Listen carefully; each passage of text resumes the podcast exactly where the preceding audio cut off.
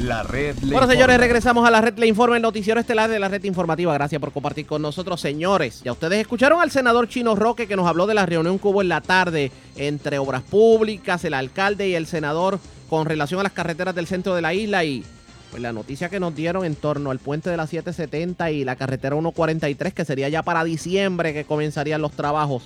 Pero yo yo entendí que es mejor hablar directamente con la fuente, para no especular, para no, pues, digamos que tengamos una información incompleta. Yo tengo al ingeniero Carlos Contreras, el jefe de Obras Públicas en línea telefónica. Que sea Contreras quien nos cuente cómo está la obra en Puerto Rico. Saludos, secretario, buenas tardes.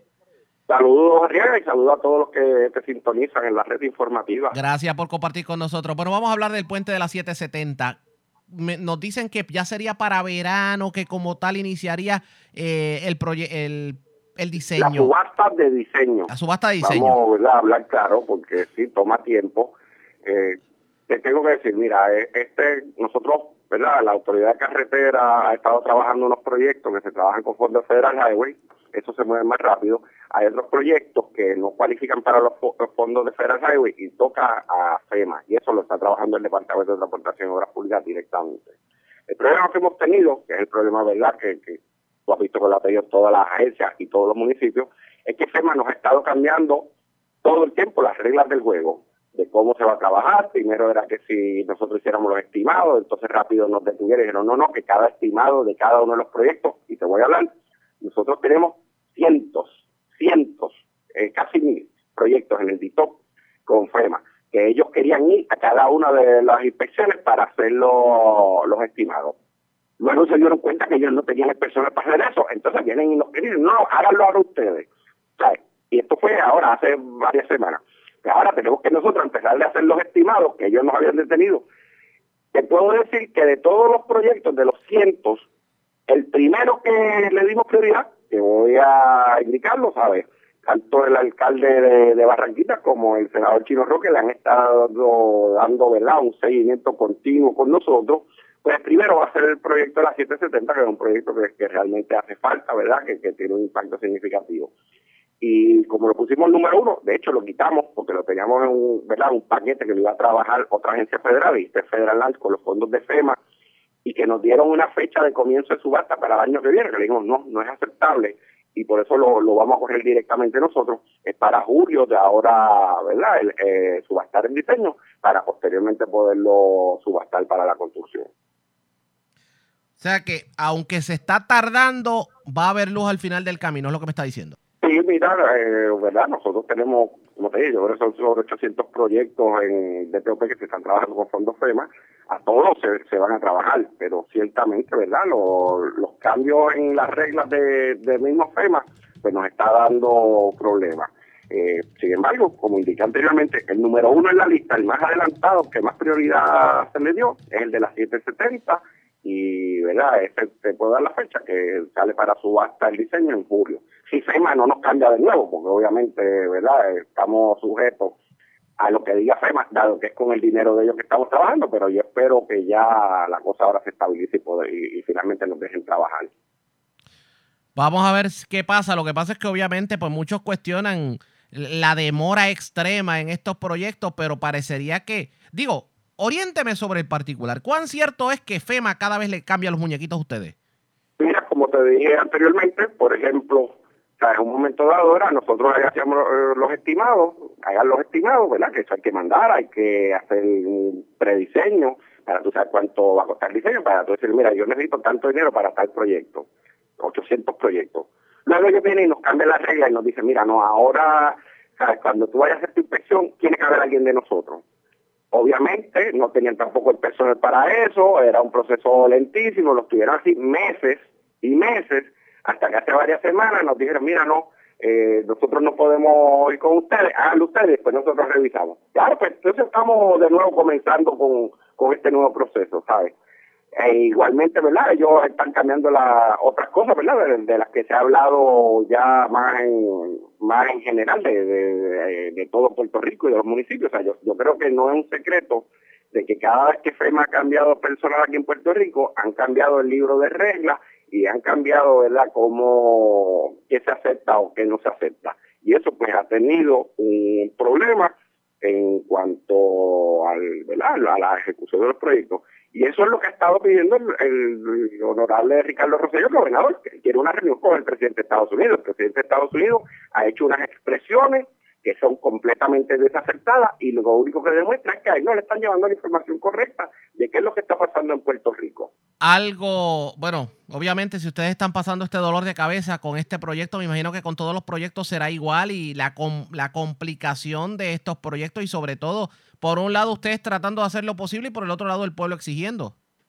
Correcto, y te puedo decir, mira, hemos podido mover mucho con, con la parte de la Administración Federal de Carretera, de Federal Highways, que hay ciertos proyectos que era del fondo de emergencia de ellos que no cualifican para FEMA y eso nos hemos podido mover. ¿Por qué? Porque con Federal Highways pues hay una relación de que trabajamos por años, llevamos años trabajando día a día con ellos, ¿verdad? Trabajamos los proyectos y nos conocemos, conocemos, ¿verdad? Personalmente eh, tanto el equipo de carrera aquí como el de confianza, al equipo de la Administración Federal de Carretera, hay confianza entre ambas agencias y se trabajan las cosas y se mueven.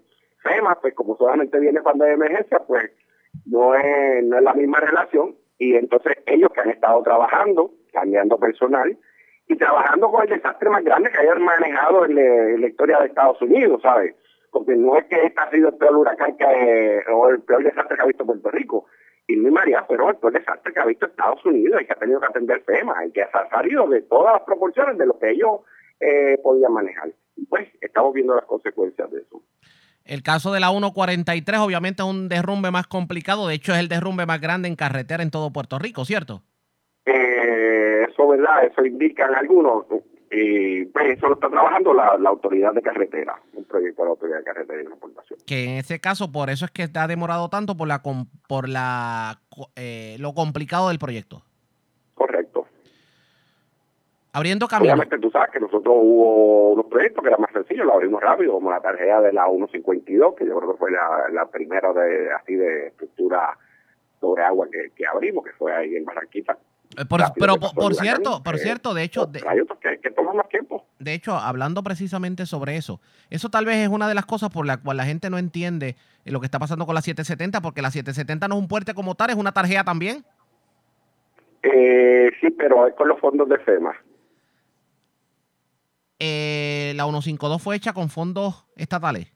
Yo, no, yo entiendo, la 152 era la Administración Federal de Carreteras, Federal Highways. Entiendo el punto. Quiere decir que, eh, eh, o sea... Son libros distintos de reglas. Libros de, y no solamente dinero distinto, agencias distintas, o sea que quien piense que todo lo está haciendo obras públicas no tiene la información correcta. ¿Cómo?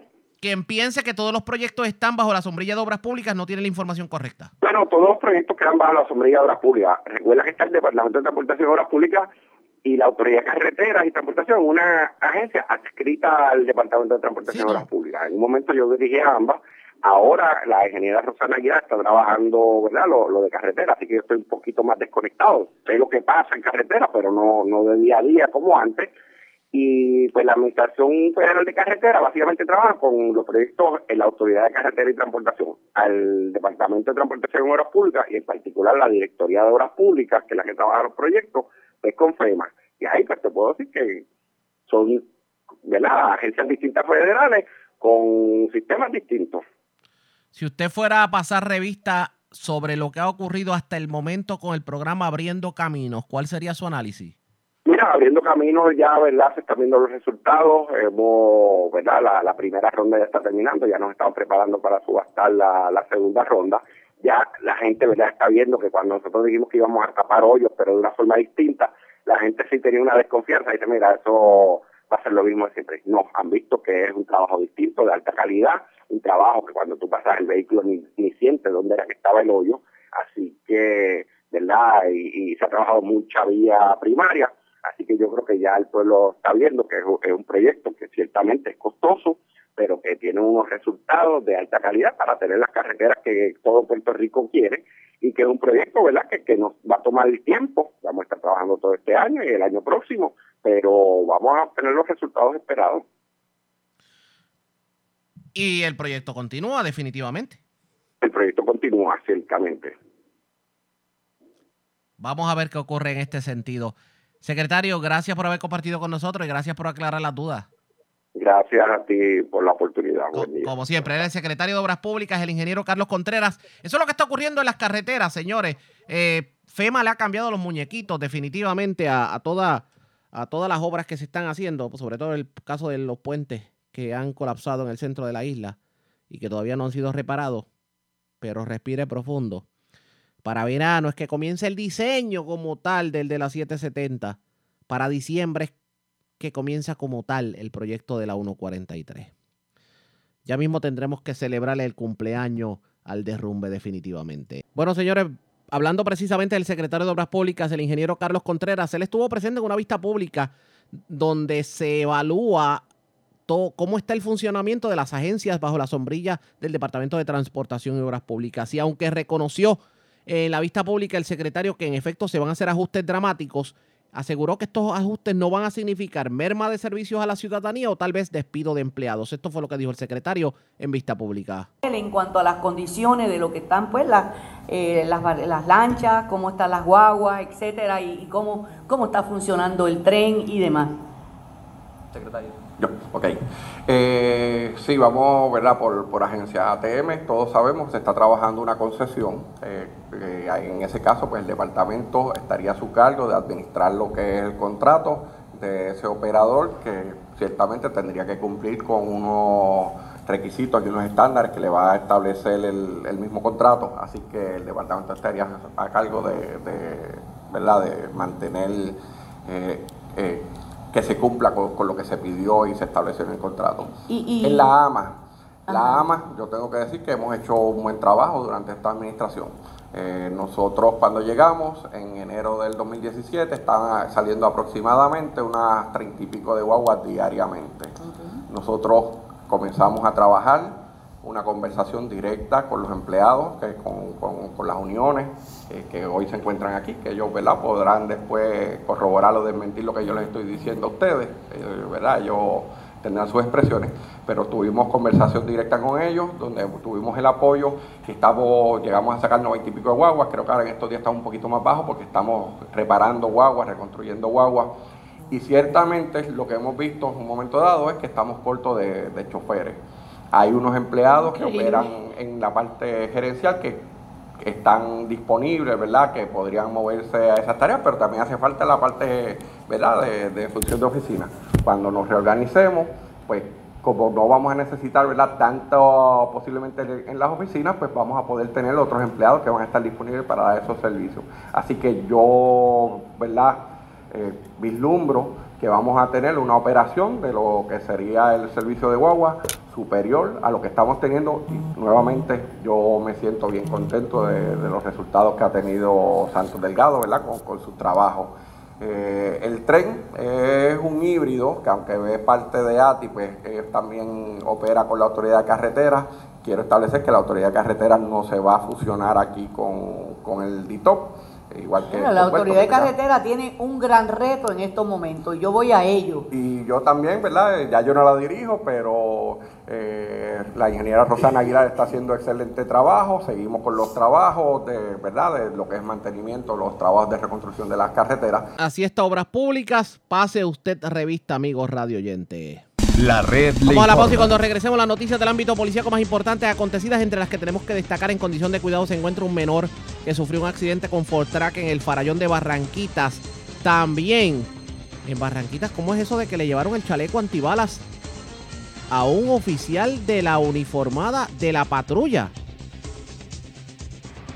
Arrestaron a varias personas por drogas también se reportó una muerte violenta en Río Piedras. Y se reportó un accidente grave en la zona de Yabucoa. También se encuentran los menores en condición crítica. Es lo próximo en la red le informa. Regreso en breve con más.